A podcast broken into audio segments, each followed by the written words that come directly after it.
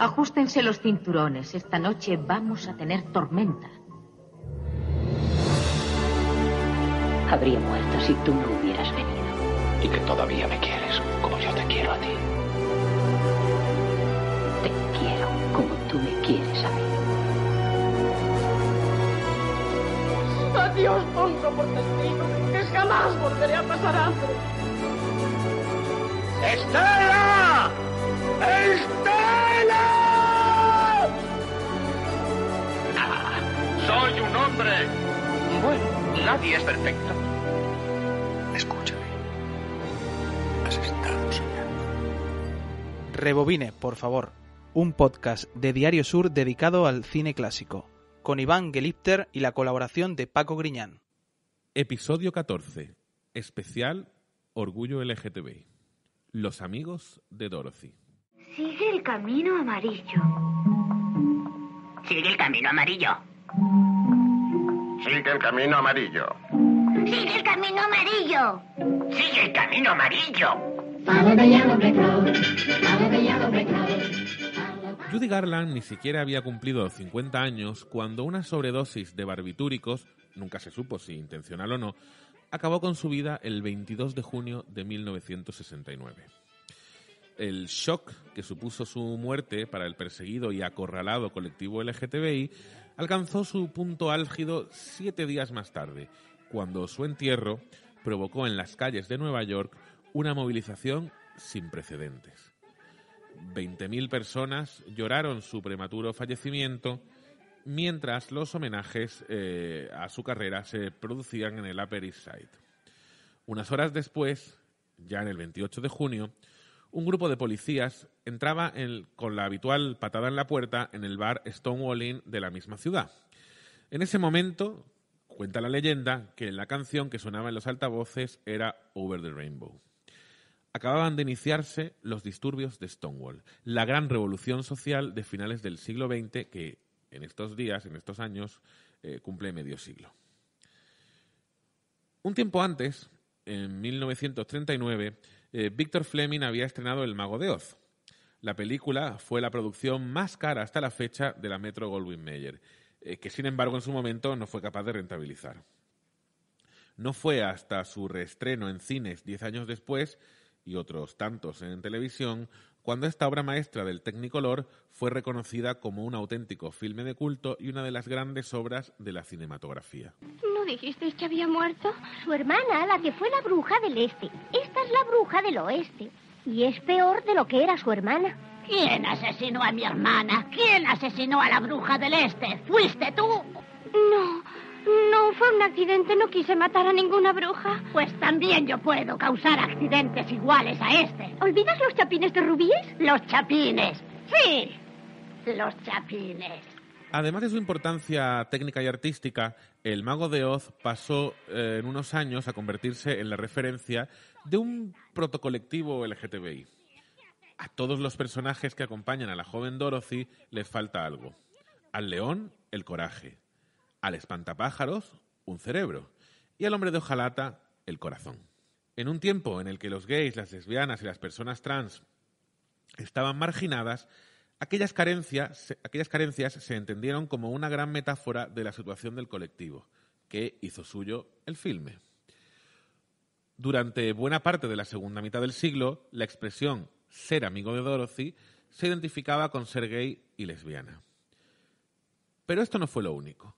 La película, que en realidad eh, es un musical infantil, consiguió hacerse con dos premios Oscar, uno de ellos por la mejor canción original.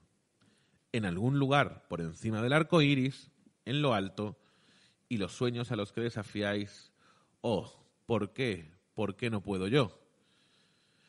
Over the Rainbow no se convirtió solo en un himno, sino que era más bien una aspiración. Un mundo de color en el que sus habitantes, aunque fueran todos diferentes, pudieran vivir felices y sobre el arco iris, en paz, seguros y siendo libres. Aunque la bandera LGTBI es una creación de Gilbert, Gilbert Baker en 1978 y no como una expresión espontánea en el entierro de Garland como está comúnmente extendido, esta se basó en el arco iris de la canción del musical. Perdón, señor. Hemos hecho lo que nos ordenasteis. Os hemos traído la varita mágica de la bruja del oeste. La hemos derretido. ¡Oh! Habéis acabado con ella, ¿eh? Muy loable. Sí, señor. Y desearíamos que cumplieseis la promesa que nos hicisteis, si os place. A pesar de que la simbología de la película en lo referente al colectivo es abrumadora, su leyenda no sería completa sin la figura de su protagonista, Judy Garland. Convertida a la fuerza en, niña prodigio, lo que hoy se hubiera traducido como explotación infantil, la actriz se vio desde pequeña obligada a tomar pastillas para aguantar los largos rodajes, lo que con el tiempo le produjo una adicción a estas pastillas que serían la principal causa de su muerte. La vida de Garland, que parecía sacada de un melodrama de William Wyler, abarcaba una hija, Liza Minnelli, tres maridos, un rumor extendido de su posible homosexualidad y algún intento de suicidio. Pese a ello, fue capaz de ganar un Oscar y un Globo de Oro, entre otros premios, eh, firmando además uno de los mejores papeles femeninos en un musical con el personaje de Esther en Ha nacido una estrella. Si algo le faltaba a la Garland para cerrar el círculo del drama, era una muerte prematura. Aquel mazazo para sus seguidores se concentró en esos dos días en unos pocos kilómetros cuadrados en la ciudad de Nueva York. Los historiadores no han acertado a coincidir si lo ocurrido el 28 de junio de 1969 en el Stonewall Inn estuvo relacionado o no con la emoción generada tras enterrar el cuerpo del primer icono gay de la historia moderna. Pero lo que está claro es que el sendero de baldosas amarillas para el colectivo LGTBI comenzó a recorrerse esa noche, la misma noche en la que la dueña de los tacones de rubíes descansaba ya de la vida que le habían arrebatado.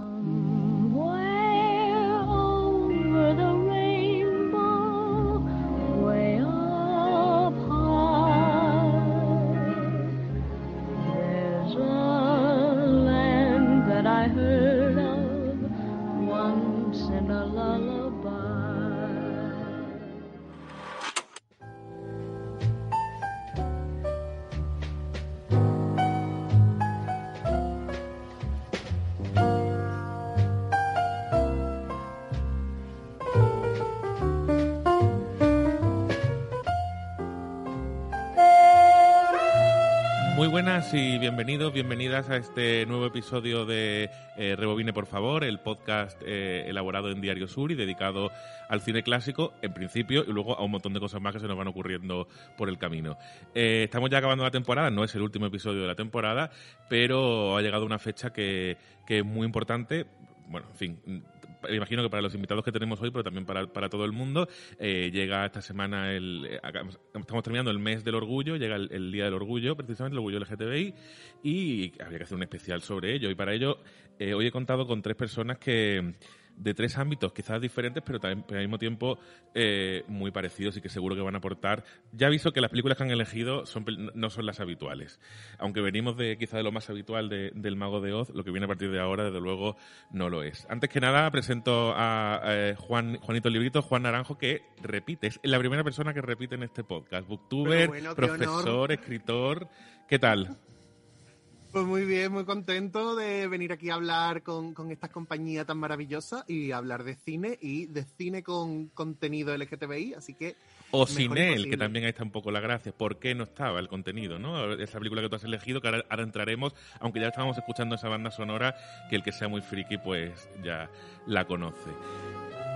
Eh, también contamos con, con ni más ni menos que Alessandra García, eh, que es eh, la programadora del contenedor cultural, que es probablemente uno de los espacios más renovadores de la cultura en esta ciudad, en esta provincia. Pero vamos, sin duda alguna, eh, no lo estáis viendo, pero Juanito asiente y es que eso es, innegable. Con deciros que hasta, le han permitido hablar de Eurovisión allí en, ese espacio, con eso ya os lo digo todo. Eh, y además ella es actriz y es directora. Alessandra, ¿qué tal? ¿Cómo estás?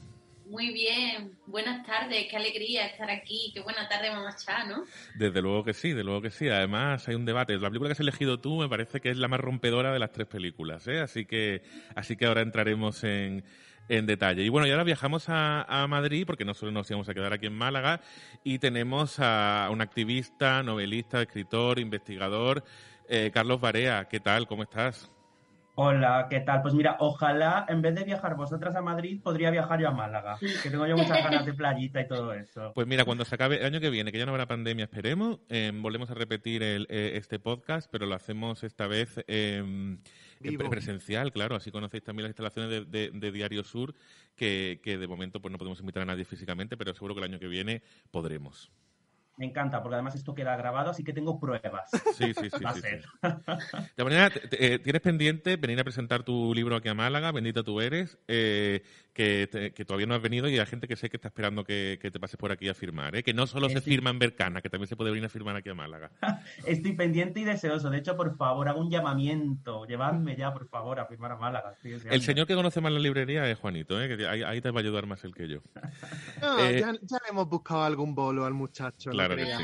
Oye, oye, oye, qué bien. Mira, aquí está, aquí está, aquí está, que está, que está Alessandra aquí. Luego, cuando terminemos, lo negociamos con ella. Se apaña, se apaña rápido. Eh, bueno, eh, antes que de entrar en, en la- en materia de las películas que, mm, que habéis elegido vosotros, quiero un comentario un poco así a modo de, de resumen de si vosotros también pensáis, eh, si quieres Carlos empieza tú, que eres el que que eres el de fuera, eh, empie- eh, si crees también que efectivamente el Mago de Oz eh, va a estar siempre en ese casi cima de- de- del cine LGTBI y, y- con todo lo que ello conllevó también, ¿no? Con toda esta parte verdad, parte leyenda que tiene su relación con, también con el, con el movimiento de- originado en Stonewall, en fin, un poco si, si crees que forma parte también de la leyenda o, la película, eh, académicamente como tal, eh, es realmente una película relacionada con el colectivo.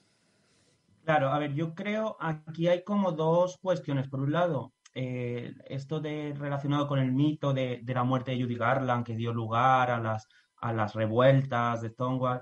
Em, hombre, eso yo creo que tiene bastante de mito, en realidad. Yo creo que fue una coincidencia, pero sí que es verdad que necesitamos crear nuestra propia mitología, el colectivo LGTB, yo creo que nos vino perfectamente, ¿no? Que es como un punto de, de- para, para iniciar una historia, ¿no? Pues que te da como muy, muy bien, ¿no? Que es como a raíz de la muerte de una película que además es icónica para el colectivo. Eh, eso por un lado. Por otro lado, sí que es verdad que la película en sí, a nivel, a nivel de guion, yo creo que es muy marica. Pero es muy marica porque al final es una metáfora, por ejemplo, el- es- ese lugar de Oz es una metáfora de un espacio seguro. O sea, ahora que tan, tan, o o más que Oz, quizás el camino de Baldosas Marías, ¿no? Porque al final es un, un espacio seguro, algo que está ahora como tan, tan en boca de buscar eh, esos lugares. Luego, aparte, también, por supuesto, o sea, eh, ¿cómo no va a ser marica una película en la que nada más llegar te ponen unos zapatos de esmeraldas, por favor, y de pronto te conviertes en la reina de estos seres tan estupendos, ¿no? Es que yo creo que, que- que nos vemos. Esto suena un eh, poco, ¿verdad?, a, a qué vino antes, el huevo o la gallina, ¿no, Juanito? Que quizás, ¿qué, vino antes? Que, lo, lo de ser una reina por esta película o al revés, ¿no?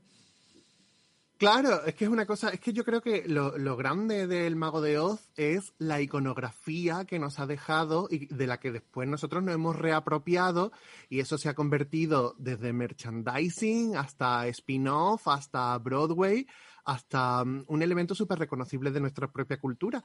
Y es, yo creo, como, como dice Carlos, de alguna manera, em, incluso en elementos, en actividades artísticas en las que explícitamente no se habla de nosotros, eh, las hemos adaptado, las hemos adoptado, la- las hemos hecho nuestras eh, por falta de, de referentes de alguna forma. Y claro, yo creo que, que a mí, más que, que la película en sí, que bueno, me gusta sin ser una de mis películas favoritas, aunque sí que creo que es mucho mejor que el libro, por cierto, eh, creo que lo bonito que, que nos ha trasladado es como eh, un elemento de unificación eh, alrededor del colectivo y un- una fuente inagotable de, de imaginería, de iconografía, tremendamente queer, pienso yo, ¿no? Alessandra, ¿tú, tú tienes la sensación de que, mm, de que esta película efectivamente es así o que quizá ha afectado demasiado exclusivamente a los hombres más que a, más que a las mujeres la, importancia de esta película para el colectivo? Yo creo que no está de más, que, que, que todo es bienvenido, que, que es verdad que a lo mejor, pues, em, em, a ver cómo se cuenta esto para que no quede raro, como que es verdad que, que la estética y todo lo que tiene que ver, pues a lo mejor el, el colectivo gay pues, se, se, se considera como que, que tiene que ver más con ello, a lo mejor para las chicas pues tiene que ver otra o no, o sí, como que creo que, mm, que, no, que da igual, como que, que, que si estamos dentro de un colectivo que es tan amplio y es tan diverso, creo que no, como que no me interesa distinguir y decir, no, es que esto los chicos, no sé cuánto, las chicas, no sé qué, los trans, no sé qué. Como que a mí, a mí lo que me interesa del Mago de O es que son em, cuatro muchachas por un caminito, luchando, juntas, ¿no? Y a, cada cual le falta algo y todas están ahí destrozadas, llegando, luego se encuentran con... ¿Sabes? Como, como que me gusta mucho esa sensación de que, de que vamos, tenemos muy claro nuestro objetivo, tenemos muy claro quiénes somos, no tenemos muy claro dónde nos va a llevar esto, pero sí tenemos claro quién tenemos al lado. Entonces eso, me gusta mucho ese, es, es, esa, esa línea recta de todos esos personajes caminando hacia adelante. Me parece que eso es lo que lo que nos no identifica todo el colectivo LGTBIQ+, yo creo que lo has definido, lo has definido mucho mejor que nosotros tres. Creo que es, precisamente. No. lo de cuatro chavalas mm, cogidas del brazo yendo hacia un camino. Yo creo que al final eso, eh, eso, eso es, eso es el mago de Oz y eso es también la esencia del colectivo. Yo creo que por eso también es tan importante esta película. Bueno, vamos a empezar con las películas que habéis elegido y antes de, empezar con la primera, que es la que he elegido, ya os aviso, eh, Juanito Libritos, con el que siempre suelo coincidir bastante eh, en cuanto a los gustos de sobre cine clásico, aunque son muy antiguas, son muy aunque tenemos nuestras disputas también, pero bueno, en este caso no vamos a, no vamos a, discutir sobre la calidad de esta película y tampoco vamos a, disentir sobre el coraje que nos dan algunas cosas de ella. Vamos a escuchar un trocito de un diálogo de ella y que todo el mundo la va a reconocer y entramos en materia. Traigo noticias, cariño. Grandes noticias. Tu padre seguirá viviendo. Lo que oyes, el abuelo está bien. Lo dijo la abuela. Y te advierto que el doctor Bob estaba presente. si hubieras visto qué caras pusieron Mae y Cooper, estuvieron a punto de desmayarse de la impresión. ¿Se encuentra bien? Como un hombre de 40 años y habla como uno de 20. Entonces podemos volver a Nueva Orleans esta noche. No quiero arriesgarme a sacarte de aquí. No me romperé. Ni que envenenen el cerebro de tu padre indisponiéndole contra ti. Lo único que quiero es que te vistas y bajes a tomar parte en la fiesta de su cumpleaños. Por lo primero que preguntó el gran abuelo fue por ti. El gran abuelo, el gran hombre. No sé qué le ha hecho merecer esa grandeza. Bueno, ya lo reconocíais, La gata sobre el tejado de Zinc de 1958, dirigida por, por Richard Brooks y que obtuvo seis nominaciones al Oscar, no ganó ninguna. E, y claro, la gente se preguntará, bueno, pues es una película que protagonizada por Elizabeth Taylor, por Newman, una pareja heterosexual. ¿Por qué estamos eligiendo esta película del orgullo? Juan, ¿por qué? Bueno, yo creo que esta es una de las... Primero, yo quiero empezar desde el principio. Cuando yo vi esta película, yo era adolescente y yo eh, vi esta película simplemente por fanatismo, por Elizabeth Taylor. Eh, todavía no ubicaba yo del todo a Paul Newman. Eh, estaba intentando como hacerme con la filmografía de Elizabeth Taylor y esta llegó, me, la descargué en su momento, eran finales de los 90 y, la vi en su momento. Y, y cuando yo empecé a ver esta película, que yo decía, bueno, sí, pues un, drama clásico, una cosa sureña, una cosa familiar, una cosa sobre herencia, sobre disputas, que es, unos temas, son temas que me han apasionado siempre. De repente, a mí me llegó por sorpresa. Es decir, el subtexto gay que tiene esta película, yo no lo fui buscando, sino que me lo encontré. Entonces fue como, como un encuentro fortuito maravilloso, porque no estábamos hablando de cualquiera, estábamos hablando de Paul Newman. Es decir, eh, de un icono eh, de la masculinidad, de la belleza, del Hollywood clásico, etcétera, etcétera. Entonces, cuando tú de repente en la película empiezas a unir cabos y empiezas a ver que del chico muerto del que están hablando, que ha traumatizado la vida de Paul Newman, que le ha convertido en un hombre medio alcohólico y tal, eh, ahí había algo más que amistad. A mí bueno, o sea, de repente yo hice palmas con las orejas de, darme cuenta de, ese encuentro, ¿no? Sí que es cierto que, por supuesto, debido a, la época y debido a intentar vender esta película al mayor mm, público posible, pues eso se esconde debajo de muchas capas, pero mm, creo que no se transforma, es decir, no se hace evidente, pero tampoco se disimula. Creo que, creo que cualquier persona que vea la película sabe qué es lo que está pasando. Yo, yo lo vi con 16 años. ¿Creéis vosotros dos que, cuando todo el mundo, cualquier espectador, se da cuenta de que hay algo detrás de eso? Carlos, que te veo negarlo. Yo creo que no. Yo, creo que no. De hecho, a mí me parece muy divertido. muy divertido. Me, me parece muy interesante siempre comparar este tipo de, de, cine, que es un cine clásico en el que no se puede ser totalmente explícito con las cuestiones eh, LGTB y de disidencia sexual. Me parece, me parece curioso compararlo con el cruising, con los códigos del cruising. Es decir, en el cruising eh, y sobre todo en aquellos años, a lo mejor ahora es más explícito, pero también en los años 70, los años 80, los años en los que no, pero evidentemente tú entrabas a un baño, por ejemplo, y al final siempre se enteraban los interesados. Es decir, si entraba una persona heterosexual, no se iba a enterar de que ahí estaban ligando, pero sí una persona homosexual, a través de los códigos que desarrollaba el cruising, también se enteraba. Entonces, en un baño hay una doble lectura si tú eres una persona heterosexual, entras a hacer un pis o a hacer lo que tengas que hacer, pero si eres una persona homosexual que va buscando otra cosa, a través de ciertos códigos sí que vas a poder hacer eh, esa lectura. Entonces, creo que me parece con el cine algo parecido. Es decir, si tú lo ves, lo, lo, que se suele llamar en investigación la mirada torcida, ¿no? O sea, tienes que dar un poco la vuelta para leer el mensaje, te vas a enterar, pero si eres una persona eh, no LGTB, pues vas a ver un, un, una historia pues heterosexual. Alessandra.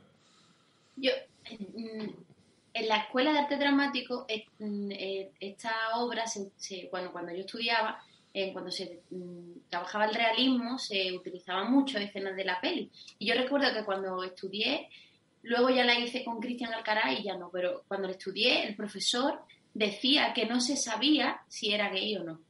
Bueno. Como que esa duda estaba ahí para, para, ¿no? Como que el nivel de, de que, bueno, a lo mejor, ¿sabes? Como como si hubiera una, una necesidad de que, de, que, de que podría no ser, como si fuera una esperanza, ¿no? De que mm. podría no ser. Yo creo que, a ver, hay, que contar un poco que esta película tiene tres partes. Es decir, tiene una parte, primero, que escribe Tennessee Williams, tiene una adaptación al teatro, previamente, que ya está cercenada parte de esa historia, pero lo que la película comete, el crimen que comete la película, y ahora contaré una anécdota relacionada con lo que hacía Tennessee Williams, es que en la, en, la obra de teatro no, pero en la película sí, el personaje explícitamente habla de un enamoramiento del amigo con el personaje de Elizabeth Taylor, cosa que eso rompía absolutamente con lo que, con lo que había escrito Tennessee Williams. Es más, Tennessee Williams mm, eh, acabó indignado con, la película, ¿vale? Eh, y, se dedicó a ir, cosa de Tennessee Williams, a las colas de los cines, ¿vale? Sobre todo en Nueva York, a decir a la gente que estaba haciendo cola que se fuera de la cola y que no pagara dinero, que era una estafa la película. Eh, ¿Quién le hubiera dicho a Tennessee Williams que pasados muchos años, al final la gata sobre el tejado de Zinc, pese a ocultar deliberadamente el trasfondo de la historia, pues se convertiría en una película que también forma parte del imaginario LGTB mundial, ¿no? Curiosamente. Claro, pero es que si, si, forma parte es porque no lo esconde tanto. Es decir, creo que el hecho de no hacerlo explícito no significa que, que, no sea evidente. Vamos, a mí no, yo, yo lo vi de adolescente por primera vez y en ningún momento tuve ninguna duda. Que a lo mejor, como dice Carlos, era porque de alguna forma yo en mi fuero interno estaba deseando que aquel hombretón de ojos azules eh, mostraba, mostrase algún, algún signo de, de falta de heterosexualidad pues a lo mejor es porque era lo que yo estaba buscando. Pero a mí en ningún momento me, tuve la duda. Lo, de lo que sí tuve la certeza más absoluta era de que eh, esa había sido eh, el culmen de la humanidad en relación a la belleza, tanto masculina como femenina. Yo nunca había visto dos seres tan hermosos y tan perfectos como los protagonistas de esta película. Y es una cosa que me dejó absolutamente impresionado. Y además creo que también hace muy bien eh, la, labor en el sentido de, teatro filmado. Es decir, que mientras que otras adaptaciones teatrales eh, pasadas al cine eh, son un poco farragosas, un poco repetitivas, yo creo que aquí... Pon ejemplo, ejemplo. Aquí si se va a hablar más de algo, se dice. Hmm, déjame que piense. En cuanto se me venga alguna, te, te lo digo. Pero que eh, mientras que otras eh, son a lo mejor más farragosas y tal, esta se resuelve muy bien. se hace muy bien el intercambio de teatro a cine, pienso yo. No sé cómo lo veis. Sí. Eh, tú, en términos académicos, cinematográficos, teatrales, ¿tú estás de acuerdo, Alessandra, con eso? Que es una de las obras quizá cumbre del teatro del siglo XX también, ¿no? Es decir, que es una obra repetida hasta la saciedad. Horrible, sí. Horrible. no, qué bien, qué bien, pero... No te que llega un punto que tú dices otra cosita, ¿no? Otra cosita, ya se con la gata, madre mía. Es como, el, como, el, como el Romeo y Julieta del siglo XX, ¿no? Para, para, para el teatro. Totalmente. Yo lo que quería decir es que em, es verdad que a lo mejor no todo el mundo se da cuenta, pero sí que todo el mundo se queda con la duda. Y yo creo que la duda es tan importante No creo que la duda eh, permanece más en la cabeza que, que la certeza, porque la duda ya te vas tú ahí pensando en la película, pero sería, no sería, no sé qué, y entonces te acompaña esa cosa de, pero estaba con ese, ¿sabes? Como, me, me, eso sí que creo que lo, y, y es que consiga eso en esa época es maravilloso. Claro, sí que es verdad que eso que juega un poco a la ambigüedad. Evidentemente, al final, eh, tú te lo llevas a tu terreno, como decía Juan. Es- si tú estás viendo una película, tú estás deseando que este buen hombre sea marica, ¿no? Pero si es una persona heterosexual y es un señor que juega al rugby y que es deportista y tal, no sé qué, no se te puede romper el mito del macho. Entonces vas a interpretar que al final eh, va a acabar con ella y no es homosexual. Yo creo que al final un poco también es un poco la magia del cine, ¿no? Que al final la lectura la, la haces tú, en cierta forma. a mí lo que me gustaría, perdona Iván, Sí, sería, que es algo que no he hecho, porque tampoco sé la forma, me gustaría leer eh, reseñas o críticas eh, que, que se hicieron en la época cuando se, cuando se estrenó la peli. Me gustaría saber qué opinó el público. Bueno, yo te, yo te puedo decir que tanto el público como la crítica la puso por las nubes la película. La película fue un bombazo en la taquilla. O sea, lo- No, sí, me refiero con respecto a, a la sexualidad del prota. Yo creo que eh, a Tennessee Williams se le, se le, por lo que yo he leído sobre aquella época, a Tennessee Williams se le intentó silenciar de todas las maneras. Él, mm, además, se le sacó de la promoción de la película, eh, porque eh, Tennessee Williams no hablaba bien de la película, entre otras cosas. Que, decir, que también de, de todas partes mm, que lo sacaran de la promoción, pero eh, yo creo que se silenció. Yo creo que no, eh, no fuimos con- con- conscientes de ello, el público no fue consciente de algunas cosas de esa película hasta pasados muchos años. Eh, pero sí es cierto que, que al final es curioso porque es una película que a nadie disgusta. A nadie. Incluso en los que, incluso en los que podemos decir, hay que ver qué coraje, que no se haya contado exactamente cómo lo escribió, incluso a, a nosotros nos encanta mm, la gala sobre el tejado de zinc. Es que es una, es, es- es una realidad eh, que, no, que, que no podemos cambiar. Y al final la película, mm, por H por B, pero ha terminado siendo una película, eh, quizá de las, tres, de, la- de las tres que tenemos hoy que habéis elegido, es la más icónica de las tres, sin duda alguna, ¿no? Para el colectivo. Y es. Sí, sí, Juan, termina, No, termina. de- decía además, Iván, que es que creo que, que ha tenido la capacidad de convertirse en icónica una película en la que durante la mayor parte del metraje los protagonistas se lo pasan en pijama. O sea, que creo que eso es un mérito también. Eso es una cosa a reivindicar. Totalmente. El pijameo, ¿no?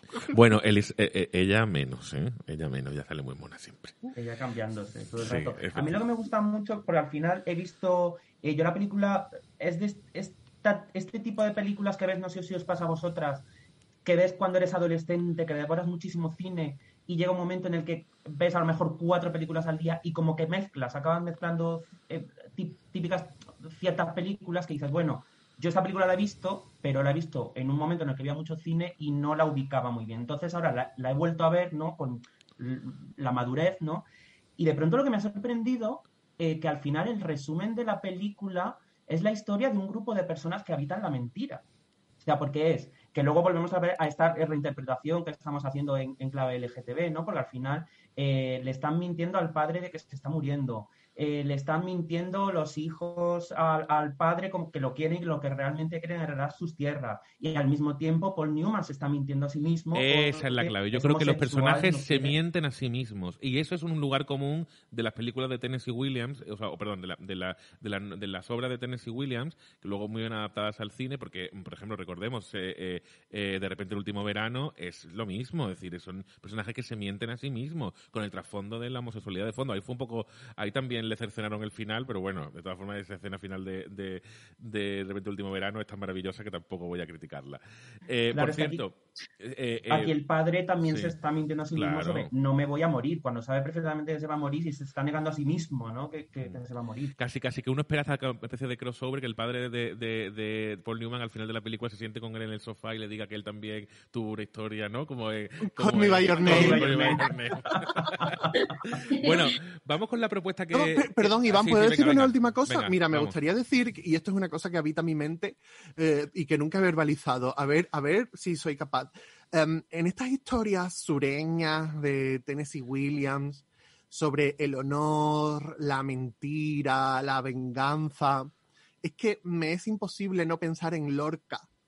Me es imposible no pensar en Lorca. Y es una cosa que bueno, es un tema que, sobre el que quiero pensar más porque, porque creo que es algo que, que, que sobre lo que me gustaría investigar y desarrollar. Bueno, Tennessee Williams era un admirador de Lorca, ¿no? Eso, quiero decir, eso es una realidad. No, no sabemos si está- tiene inspiración, pero es cierto que, que, que si Lorca hubiera nacido en, en, en Nueva Orleans, probablemente eh, habría escrito cosas muy parecidas a las de Tennessee Williams. Yo estoy de acuerdo, estoy bastante de acuerdo con eso.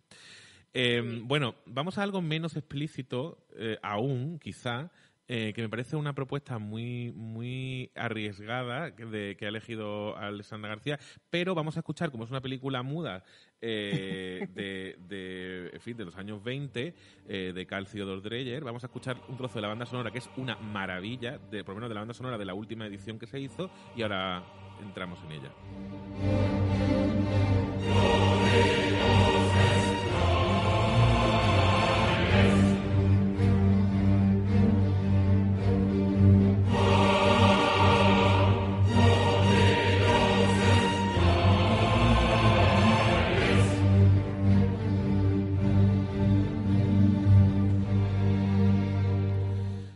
Alessandra, tienes muchas explicaciones que dar.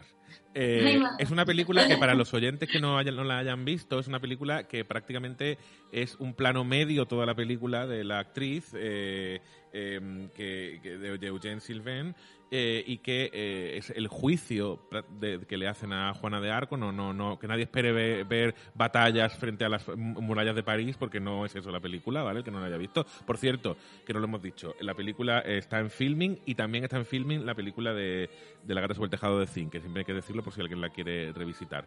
Eh, ¿Por qué has elegido esta película para hablar de cine LGTBI, aprovechando este especial orgullo, Alessandra? Madre mía. Yo sé que me metí en un boquetito, pero no pasa nada. Voy a intentar salir. Adelante. Pues mira, em, mira, ¿sabéis qué me pasa a mí? Que, em, que yo, em, a mí me gusta todo. Entonces yo, yo soy bisexual y, y no tengo, de chica, pues no, no era así como, como bollera, de, como, como la pegatina de bollera o la pegatina no sé qué. O sea, como que no, no tenía eso. Entonces yo no, yo no traigo un, un background de, de pequeña, no sé cuánto, porque yo lo he pasado, porque no sé qué. No, yo he hecho lo que me ha dado la gana. Yo he tenido, me he enamorado de un chico, me he enamorado de un chico gay, me he enamorado de una chica me y ahora mismo estoy casada con una muchacha. Ya está, ¿sabes? Entonces, eh, cuando no, no tengo esos referentes de película tan penetrantes eh, que son como muy icónicos LGTB porque no porque yo he estado porque mi camino ha sido muy cerca pero otro no total que yo creo que cuando yo vi Juana de Arco eh, a mí me, me despertó esa esa sensación de de valentía y de mujer que podía conseguir lo que quisiera. en- no sé, como que yo veo esa película y a mí no sé por qué, pero me despierta una sensación muy que me conecta con mi yo eh, que, que ama a mujeres. Y, y dicho esto, me vincula mucho a mi yo interpretativo porque lo que hace esa mujer es una cosa, eh, una barbaridad, es una cosa horrorosa la interpretación de ella. Y también si Horrorosa de bien, aclaramos, ¿eh? horrorosa de bien, de extremo, de muerte, de... No, ya está, que nadie haga nada más. Porque ya lo ha hecho ella, ¿sabes? Es una barbaridad lo que ella hace y, y te, y te muere. Entonces, eh, lo que es... Lo, esa cosa celestial que tiene la película, espiritual y, y política, pues se me, me- mm, se me vincula mucho directamente a mi corazón con mi, mi, mi, mi sensación mía espiritual de Alexandra, a lo mejor te gustan también las chicas, Alexandra, a lo mejor tú quieres estar con. Y esa cosa política de, pues sí, y voy a tener una novia y la voy a coger de la mano y, y es mi novia ya está. ¿Sabes? Entonces, eh, todo, toda es- esa cosa que se enfrenta la, la Juana de, de esos hombres horrorosos alrededor de ella, mm, con- cuando la pobre muchacha lo que ha hecho ha sido un bien, ¿sabes? Que ella ha luchado mm, todo el rato. Entonces, e- esa, esa, esa cosa que le juzguen alrededor todo el rato y ella tenga una conciencia muy fuerte en su corazón de que Dios le habla y de que, y de que de verdad está en lo cierto, me, me, conecta mucho y creo que tiene que ver con, con muchas situaciones emocionales en, los que no, en las que mucha gente se ha, se ha, encontrado cuando aparentemente, y hago con los dedillos así entre comillas, pues no, no es normal, ¿no? Esa, esa cosa asquerosa de no, no, es que no es normal. Entonces, me, me resulta que es una película LGTBIQ porque creo que el personaje conecta mucho con, con el interior de, de muchos de nosotras y de, y, de nosotros que nos hemos que nos hemos encontrado así alguna vez, ¿no? Como enfrentado contra el mundo, pero con un fuego divino muy dentro que te está diciendo que no, que lo estás haciendo bien, que lo estás haciendo bien, que lo estás haciendo bien. Yo creo que lo has defendido eh, de una manera eh, magistral, Carlos. Juan, no sé qué, pensáis, ¿no? Si... Totalmente, o sea, y eso que no iba a saber cómo defenderlo. Pero yo, yo, cuando la he visto, eh, yo no había visto esta, esta película y según iba avanzando, al principio no, no, sabía muy bien, pues bueno, más allá de que Juana de Arco vestía de chico y tal, pero no sabía tampoco muy bien los tintes LGTB. Pero según la iba viendo, decía yo, claro, claro. Y de pronto cuando termina la película, digo, claro, es que esta película es LGTB porque no hay nada más queer que un santo. Porque en realidad un santo es, está en contra del mundo, habita los márgenes, eh, al final acaba juzgado y al final, normalmente y desgraciadamente, como ocurre con el colectivo, eh, acaba mal o acababa mal, ¿no? En, su momento. Pero aún así sigue teniendo esa fuerza, ¿no? De ir hacia adelante, de saber que tiene la verdad y por, mucha opresión que sufra, va a seguir. Entonces, es muy curioso que no haya nada más queer que, un santo en realidad. Juan. Eh, ¿Crees que la figura, te voy a decir, que la figura de Juana de Arco, de per se, ¿no? independientemente de la película, la figura de Juana de Arco es una película, un, perfil de estas personas, de estas mujeres que, la consideraban loca o bruja simplemente por salirse de esos márgenes eh, preestablecidos para las mujeres históricamente, ¿no? Claro, y además, por desgracia, si lo pensáis, tampoco tenemos tantos referentes femeninos durante la Edad Media y además eso ha hecho que Juana se haya convertido eh, en un icono a explotar pues desde la pintura decimonónica hasta en el cine, como estamos viendo aquí, o en, otras versiones posteriores, porque de los 90 a mí, por ejemplo, hay una de Lili Sobieski que cuenta la historia de, Juana que a mí me encanta, o en pintura, en escultura, o si lo piensas, llevado hasta última instancia, hasta este vestido que llevó Zendaya a, la gala del, a la gala del Metropolitan que, iba completamente vestida de, Juana de, Juana de Arco.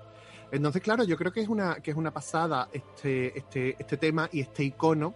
Y creo que además es muy interesante cómo eh, no tenemos que, o sea, no tenemos que tener la necesidad de que en una historia, en una película, eh, se, se, hable explícitamente de, o se muestre explícitamente contenido LGTBI, como para que nos la apropiemos y la sintamos como propia, porque eh, en ella, de una forma o de otra, se transmita sensaciones que han sido propias e inherentes al colectivo, ¿no?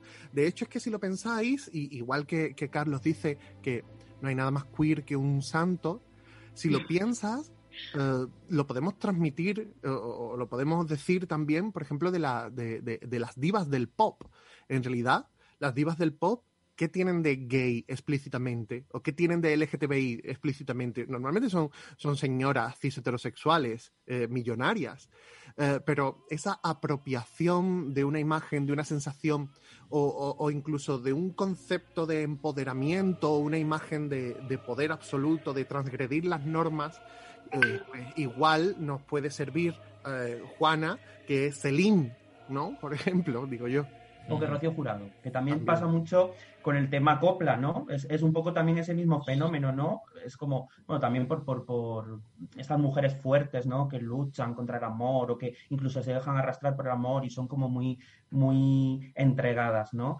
Em, y también es verdad que también este tipo de personajes históricos a mí también me llama mucho la atención, como por ejemplo, no sé, la, monja, la monja alférez, eh, Elena de Céspedes, todos estos personajes que se vestían de hombre, que eh, eh, se supone que eran mujeres, porque claro, históricamente no sabemos si eran personajes trans, eh, pero que acababan vestidos de mujeres para desempeñar labores que habitualmente estaban, estaban encaminadas a que, a, que la desenvolvieran hombres, ¿no? Entonces, me parece también muy interesante porque hay un momento en la película, de hecho, en la que le dice, ¿no quieres deshacerte de tus ropajes de hombre o algo así? Y ella dice, no, ¿no? Que al final es también como una, una una forma de reafirmarse, Sí, ¿no? Eso, es muy- eso es como la clave. Eh, Ahí es como, sí. Es uno de los Claro, momentos, yo- uno de los momentos claves de la película, ¿no? Junto con ese momento donde eh, parece que, que- que claudica ella y luego y luego renace de, nu- de nuevo. Yo creo que hay momentos en la película muy emocionantes y recordemos eh, que al final eh, es, un- es ella sola frente a la cámara y es capaz de contar una historia tan genial ella, ella sola frente a la cámara que yo creo que me parece muy interesante el análisis que, que ha hecho Alessandra porque eh, al final la identificación, independientemente de la historia de Juana de Arco, es casi de un personaje, aunque fuera anónimo, ¿no, Alessandra? Que te transmite Sí. la fuerza para, para tomar incluso tus propias decisiones personales, ¿no? Que, que no hay, hay algo más maravilloso que el cine te provoque eso, pues yo, no se me ocurre, la verdad, ¿no? Mm. Bueno, y, mm, y de, de, mm, de 1928 nos vamos a, a avanzar unos cuantos años para adelante, eh, porque de luego, eh, si algo hay en esta, en esta elección de películas es que ha sido totalmente heterogénea. Eh, eh, del 58 nos vamos al 28, del 28 pues nos vamos a 1976. Lo único hetero de este podcast. Sí.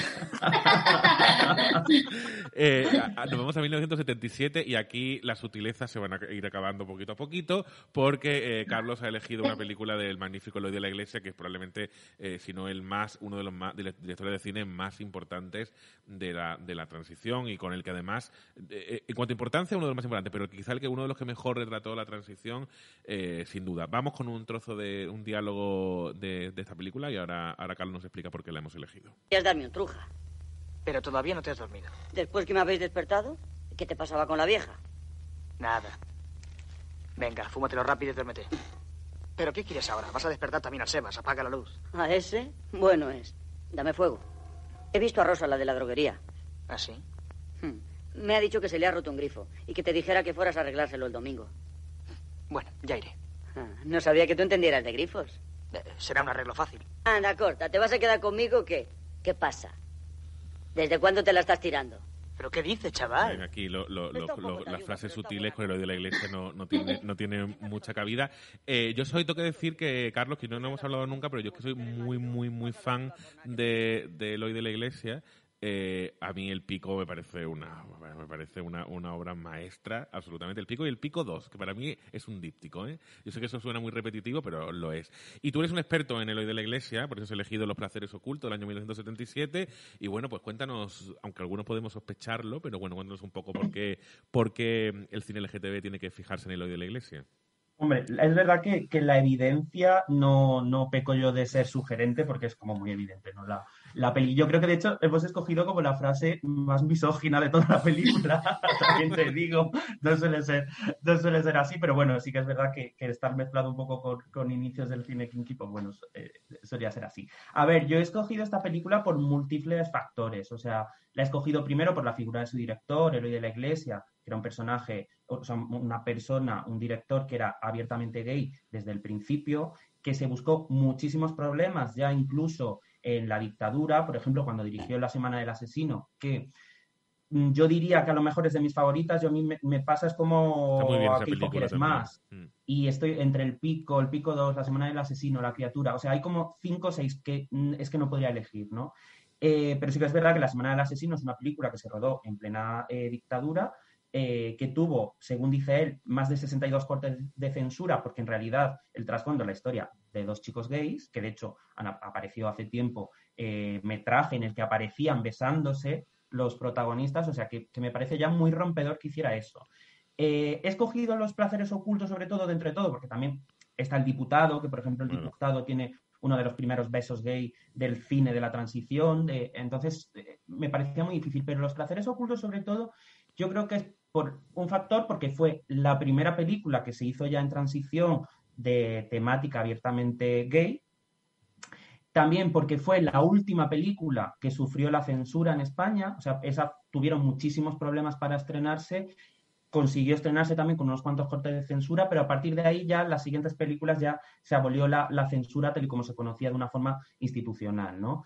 Em, también la he escogido porque creo que es la primera vez que se cuenta una historia donde el personaje principal es un personaje, y lo voy a decir muy entre comillas, por muy fea que sea la palabra, normal. Quiero decir, veníamos de un cine en el que el homosexual era un enfermo, era un loco, era un asesino, era muchas cosas. Y de pronto, eh, con los placeres ocultos te presenta a un personaje de clase alta, eh, que tiene una vida normal, que, bueno, tiene dinerito, además, tiene un, alto poder adquisitivo y que, bueno, tiene eh, una vida más o menos no- normal. Además, según va avanzando la película, él se va involucrando más en la lucha activista LGTB. Empieza como un personaje que no le importa para nada eh, toda esta cuestión, porque tiene un amigo que es activista y él dice, "Buah, eh, déjame esta historia, y al final acaba un poco con una conciencia más de, comunidad o de identidad, si podemos llamarlo de alguna forma, LGTB.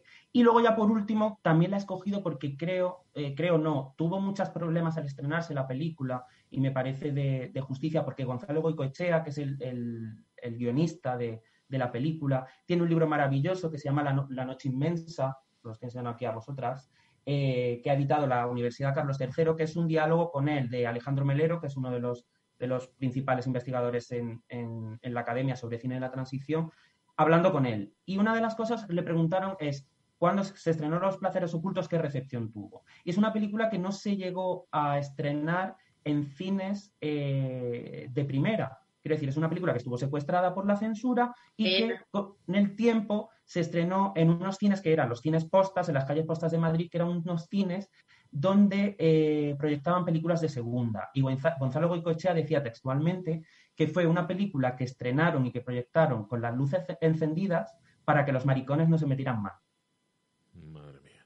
Eh, se te nota que, que sabes un poco de lo que estás hablando, ¿eh, Carlos? Además, Perdón, soy una persiana. No, no, al- no, no, te lo digo al revés. Mira, lo, lo- lo bueno, lo- mira, te voy a decir una cosa. Eh, no sé cuánta gente nos escucha, nos escucha bastante gente, ¿eh? pero lo bueno de este podcast es que podemos decir todas estas cuestiones porque para eso estamos, ¿no? Para hablar de cine y para contar estas cosas que normalmente en un programa más, más mainstream o más que va, va más al detalle, va menos al detalle, pues no lo contamos. Y la verdad es que está costando cosas que yo, pese a, a costarme muchísimo lo de la iglesia, pues cosas que yo no, no estoy descubriendo eh, ahora mismo. Eh, Alessandra, sí, perdona, que te he interrumpido, que querías decir algo. No, a mí me ha encantado la peli, me, ha gustado mucho, no la había visto, y, yo todo el rato pensaba que es necesaria la película esta en ese momento, porque como que, como que tiene todas las partes, todas las escenas, como que hay muchas claves, hay- cuando ellos hablan sobre, cuando le preguntan, pero no soy es natural, esto no sé, como que me parecía, me daba mucha alegría pensar que esa película se había visto en ese momento, y ahora me estás diciendo esto, me, me está partiendo el alma. Eh, Juan. ¿qué No solo, no solo es muy valiente, sino que además me parece modernísima. Sí, sí. Y, y, eh, eh, más allá de la película, me gustaría reflexionar sobre una cosa y es sobre la inmensa cantidad o, o- o la, la ingente cantidad de, de cine que se hizo en España en los años 70 con contenido o con interés LGTBI y la pena tan grande que me da lo difícil que es acceder a él. De hecho, esta Porque- película no está en filming, precisamente, ¿no? Esta película Claro, es muy pero, difícil pero encontrarla. claro, es que es muy, es que es muy triste, Iván, es que de repente ahora por lo menos tenemos la opción de filming que, que ha rescatado un millón de cosas, pero hasta hace tres, cuatro, cinco años, ¿dónde acudía uno a ver las películas españolas de los años 60, 70, incluso 80? Es que tenemos muy serias dificultades para acceder a, nuestra propia filmografía y mm, creo que esto debería facilitarse mucho más. Yo no sé si estas películas ya, yo no sé nada sobre derechos de autor ni nada de eso, pero esto debería mm, ponerse más o, más accesible a, a cualquier espectador que quiera investigar o simplemente disfrutar de lo que se hizo en nuestro país en los años 70, que creo que era muy moderno en general, pero especialmente teniendo en cuenta que hasta el 75 vivíamos en una dictadura. Ojo, y la Entonces- película, y ahora, ahora quiero que Carlos responda a esa pregunta que ha hecho Juan, que es que es eh, el tema de los derechos y de cómo poder acceder a estas películas, pero yo creo que además eh, la película es muy valiente, no solo porque cuenta eso, sino también, y eso ocurre tanto también en El Pico, en El Diputado, es decir, la valentía de mostrar al final mm, mm, la realidad de lo que ocurrió en esa época, sobre todo en el caso de Madrid, ¿no? que está muy centrada en Madrid, incluso ese componente sórdido que tienen las películas de Eloy de la Iglesia, que a mí me parece una de las mejores cosas que tiene, ¿no? Y lo difícil que es, fíjate, mi punto de vista, acceder a ellas ahora, pero lo difícil que sería ahora rodar una película tan sórdida como las que como las que rodaba Eloy de la Iglesia. Es muy Posible complicado porque No se seguramente puede. ninguna tele, que son quienes pagan a las películas, querría pagar para, para, para ver una cosa tan sórdida y tan y tan no como, como y tan- esos esos relatos tan terroríficos los de muchos de los protagon- de los, de los personajes de, de Eloy de la Iglesia, ¿no, Carlos? Yo no sé, perdón, Carlos, ¿puedo hacer un, apunte? Yo no sé si, ahora se podría hacer algo así o no. Yo creo que sí, perfectamente, y que hay interés por ese tipo de, historias. Eh, pero lo que creo que, además de por, el, por el contenido LGTB que tiene esta historia, que, es innegable, me parece interesantísimo por el retrato de las diferencias de las clases sociales en el Madrid, en la España de los años 70. Y eh, ver cómo esta nueva burguesía con sus privilegios vivía en casas preciosas, amuebladas, con paneles de madera, con tocadiscos, con whisky, con no sé qué. Y el chaval, cuando vuelve a su casa, en una misma habitación, duermen tres o cuatro hermanos, eh, están en la mesa de la cocina comiendo y casi eh, pasando necesidad.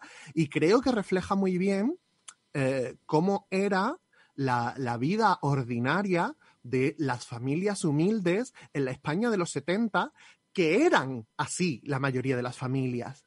Es decir, entonces creo que eso es muy importante como retrato generacional, como retrato de una época, ¿no?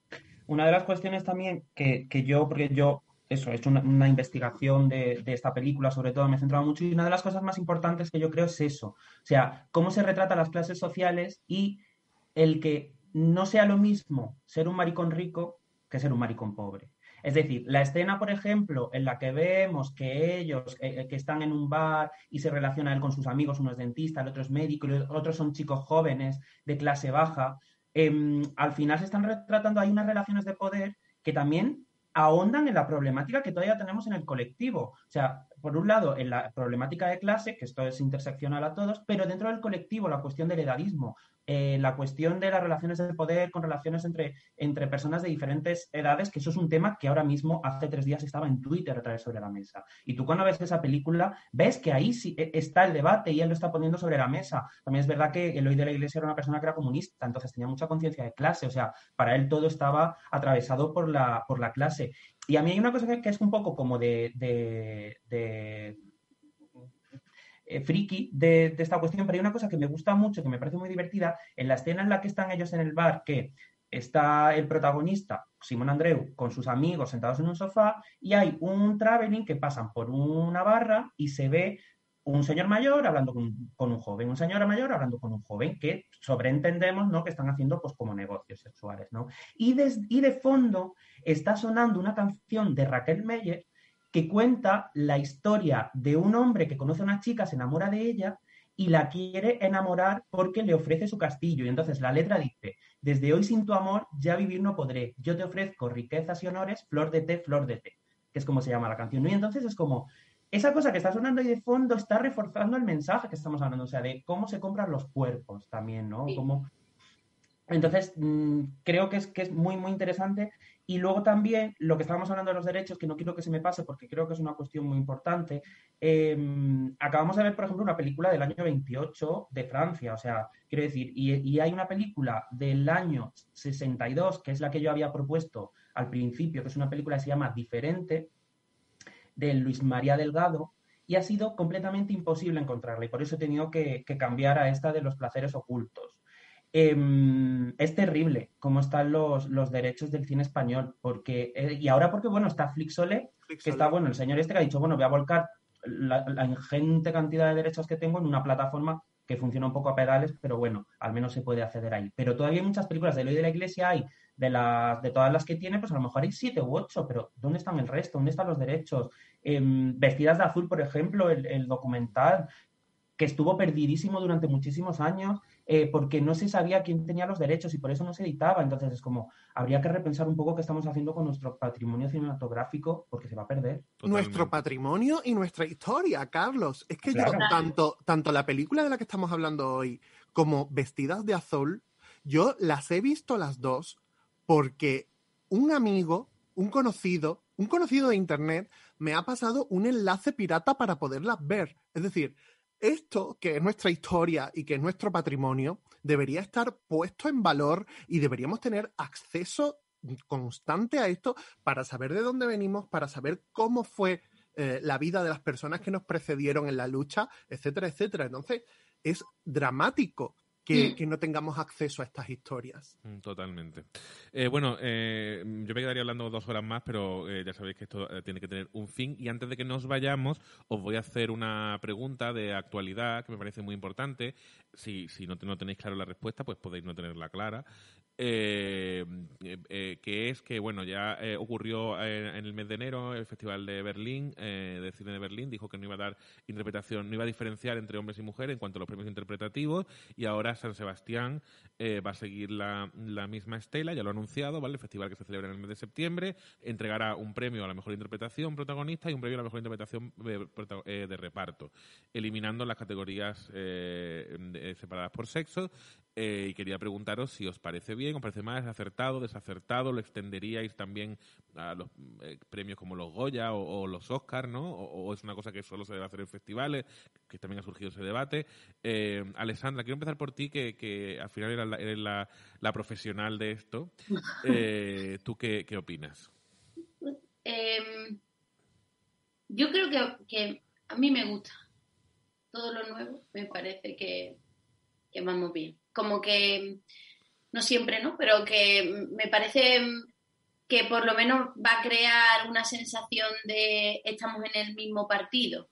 No que antes había dos campos y a lo mejor había un campo que era tenía el césped un poquito mejor y el otro no. Entonces, esta sensación de que solo haya un premio me da, me, me, me crea esa, esa sensación de que, de que estamos todos en el mismo campo y, y me, me gusta, a mí me gusta. Creo que, creo que va a traer, por lo menos va a traer más igualdad, creo yo.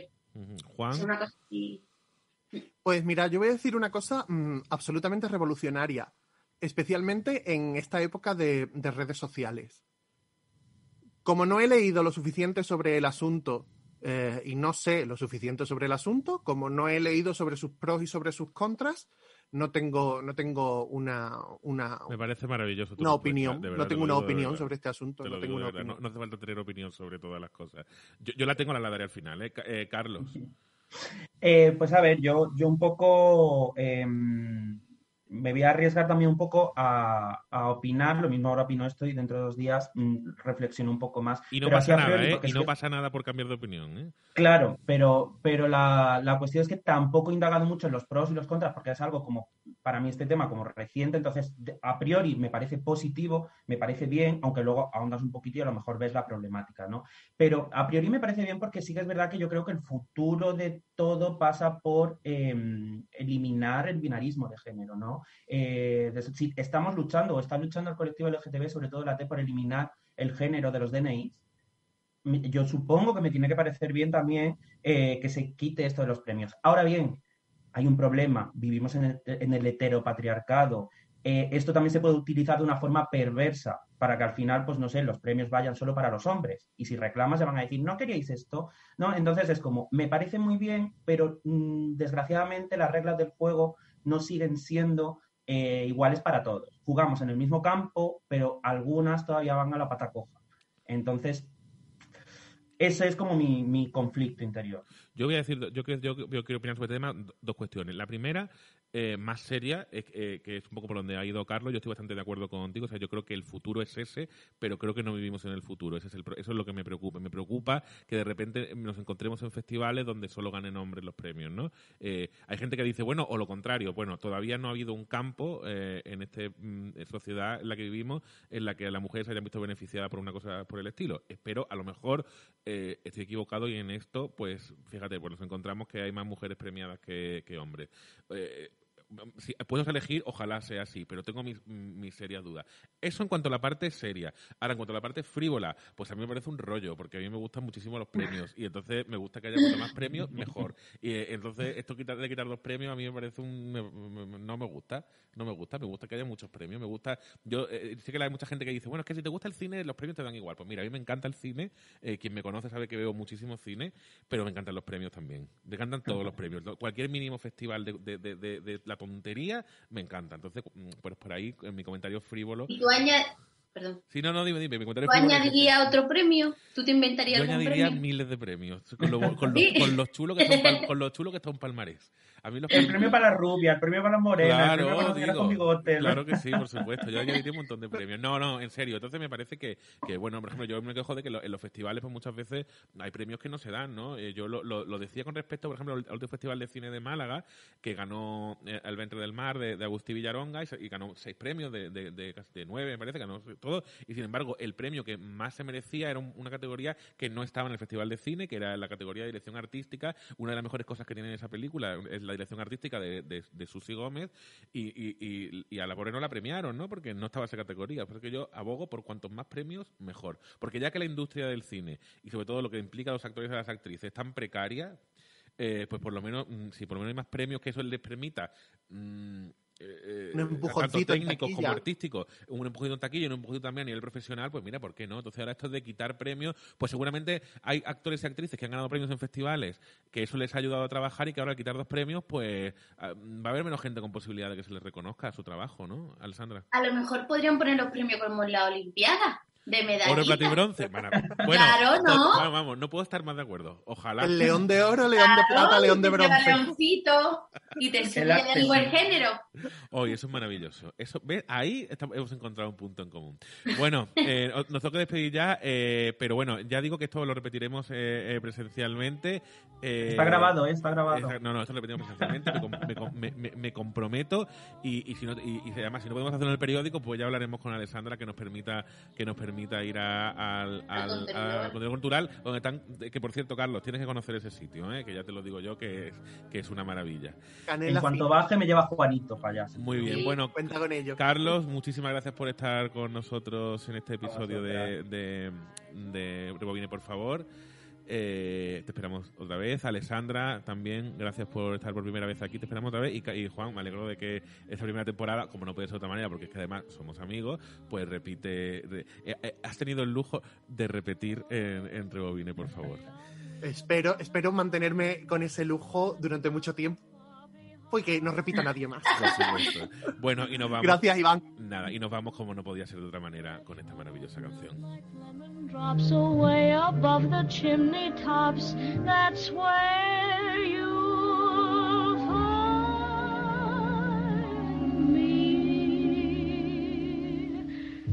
Somewhere